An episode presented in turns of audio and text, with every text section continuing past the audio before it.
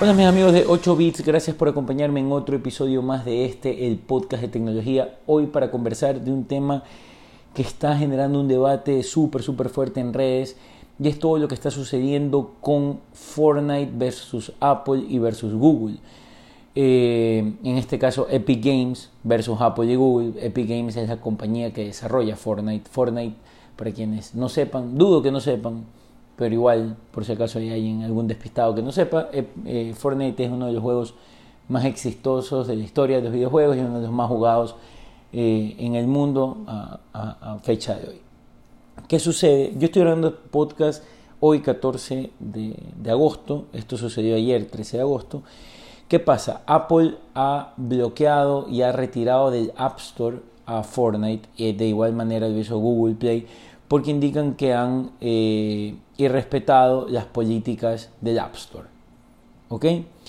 Eh, y que al incumplir las políticas del App Store ellos tienen que retirar las aplicaciones y, y aparte inhabilitar a todos los usuarios que la tengan bajada que no la puedan usar.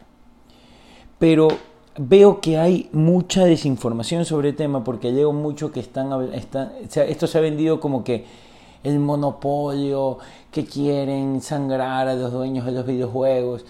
Y yo creo que el tema no va tanto por ahí, yo creo que este tema son múltiples historias que tienen que entenderse, todas estas pequeñas historias que conforman la gran historia en general. Entonces, por eso he decidido hacer este capítulo para explicarles a ustedes qué es lo que ha sucedido y cómo funciona esto. Apple, eh, voy, a tomar de, voy a tomar de ejemplo Apple para poder tener... Eh, eh, Apple tiene un proceso mucho más complejo, entonces lo que quiero es explicarlo con Apple porque inmediatamente eso se replica a Google con Google Play y ustedes lo van a poder entender mucho más claro. Apple tiene el App Store, que es el, el lugar donde nosotros nos bajamos las aplicaciones, donde te bajas WhatsApp, donde te bajas Facebook, donde te bajas Instagram, es la tienda de aplicaciones de las personas que manejan iOS. Es decir, las personas que tienen un iPad o un iPhone bajan las aplicaciones del App Store. Y todos las hemos, todos quienes tenemos eh, un iPhone eh, hemos usado el App Store. Eh, igualmente en Android, quienes tienen Android, todos han usado Google Play porque de allí es donde te bajan las aplicaciones y los juegos son, unas aplicaciones, son aplicaciones. Entonces, de allí se los baja. Entonces, Apple eh, perdón, estos juegos tienen una modalidad que se llama, son juegos que son catalogados freemium. ¿Por qué? Porque el juego es gratuito, no te cuesta nada, tú puedes jugar, pero las vidas, los trajes, las armas, etcétera, todo lo que hay dentro del juego para que tú puedas ir evolucionando dentro del juego te cuesta. Entonces, eso se te cobra. Y la forma de cobrarlo es con una tarjeta de crédito. ¿Ok? Aquí viene aquí comienza a, ver, a venir ya todo este, todo este enredo. Apple te exige por políticas de su App Store que la única forma en la cual tú puedes eh, cobrar un servicio que se va a consumir dentro de tu celular es con la pasarela de pagos de iTunes. ¿A qué me refiero con que sea algo que se puede pagar dentro, que se, perdón, que se va a consumir dentro del celular? Por ejemplo, si yo tengo la aplicación de Amazon, yo puedo utilizar la aplicación de Amazon y Amazon me cobra de mi tarjeta de crédito. ¿Por qué? Porque el sistema permite que yo registre mi tarjeta de crédito, porque es una aplicación que sirve para vender cosas físicas que te van a llegar a tu casa. Es decir, yo me compré un par de zapatos, eso es algo físico que te va a llegar a tu casa. Yo me compré una computadora, eso es algo físico que te va a llegar a tu casa. Entonces Apple permite que esa aplicación de Amazon permita registrar tarjetas de crédito y cobrarte. Pero en los juegos, donde tú vendes vidas, vendes armas, vendes trajes, etc., son cosas que tú vas a consumir dentro del mismo juego en el teléfono. Entonces Apple te exige que tú solamente puedas cobrar eso con eh, la pasarela de pago de iTunes. Y eso implica que Apple cobra un 30% del valor al fabricante del juego o del servicio. Les voy a poner un caso. Yo una vez trabajé para un cliente en una aplicación y era una aplicación de streaming donde tú pagabas y él te habilitaba el streaming. Y solamente podía ser pagado por Apple, con el ID de Apple, y Apple se llevaba a mi cliente el 30%, porque no permitía que yo ponga una opción de registrar una tarjeta para yo cobrarte, porque si no, no te aprueban la aplicación, porque el proceso para trepar la aplicación o el juego es que tú lo subes, Apple lo revisa y te dice, ok, está todo bien, ya te lo puse en el App Store y allí ustedes como usuarios lo pueden bajar. ¿Ok? Ojo, aquí hay un detalle importante. Eso es si tú consumes dentro del teléfono, porque si yo juego Fortnite en mi teléfono y en mi PlayStation, pero yo quiero comprar las armas, las vidas y los trajes en el PlayStation o en la página de Fortnite o en mi Xbox o en cualquier otra plataforma, cuando yo los compre igual me van a salir reflejados en el, iPhone, cuando juegue, vaya la redundancia, el juego en el iPhone. Es decir, Apple no te obliga a que tú solamente compres por el iPhone, sino que te dice, si la compra la vas a ejecutar en el iPhone es con mi pasarela. Si tú quieres pagar en otro lado y de aquí en mi teléfono. Pero si el pago y la compra va a ser hecho cuando tú juegas en el dispositivo, tiene que salir por la pasarela de pago de nosotros. Entonces, eso te genera un porcentaje del 30% menos a la empresa. Es decir, si te cuesta 10 dólares la vida, eh, Apple se lleva 3, Epic Games, que es la compañía de Fortnite, se lleva 7.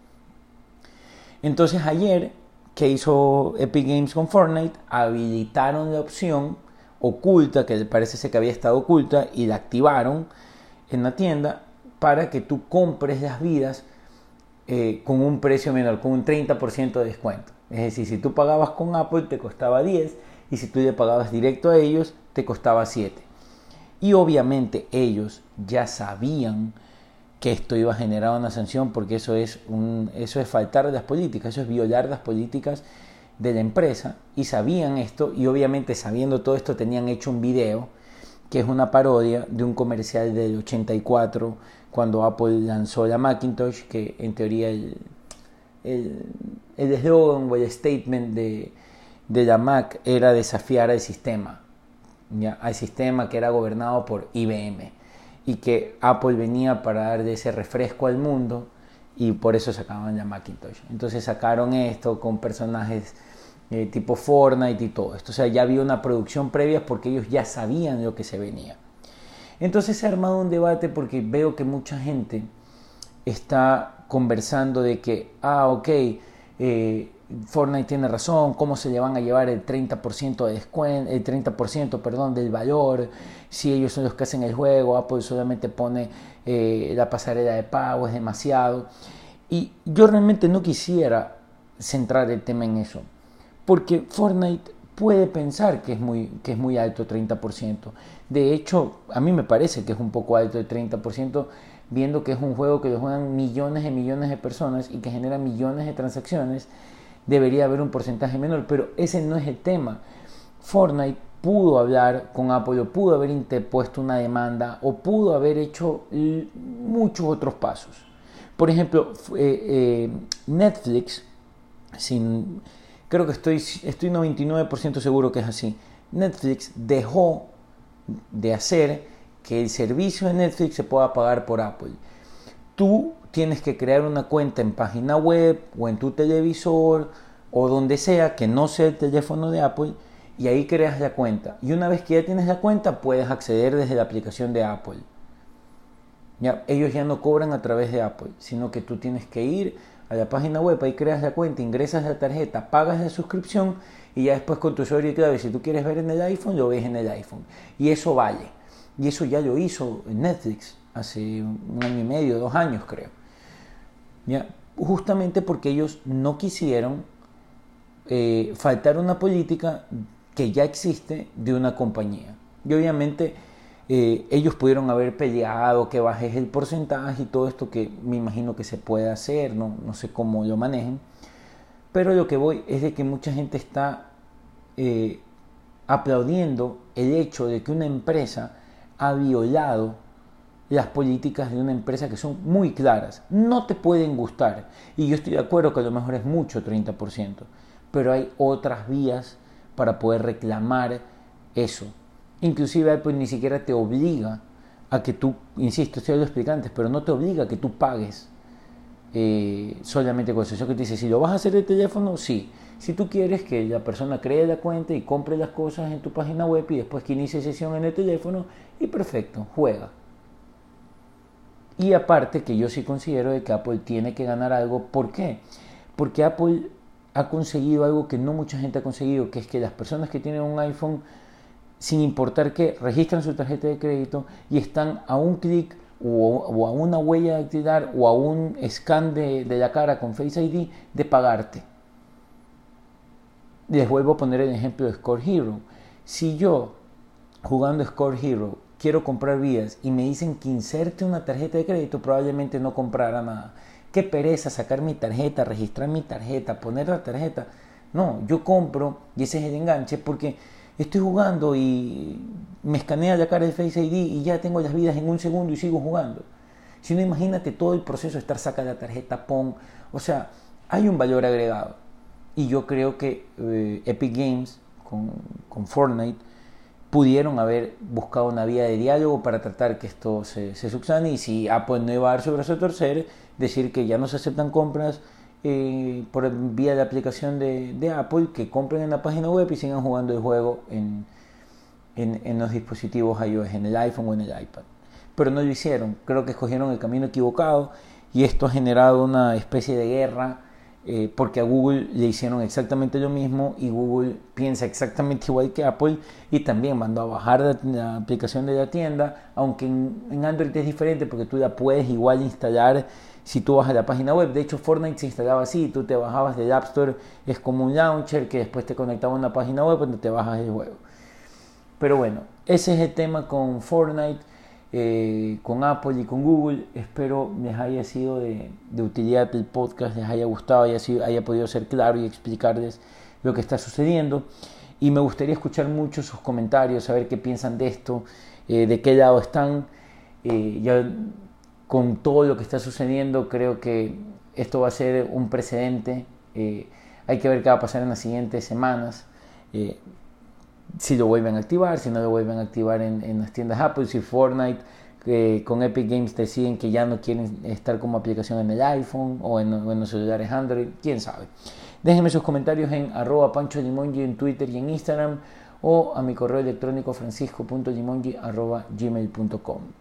Chao.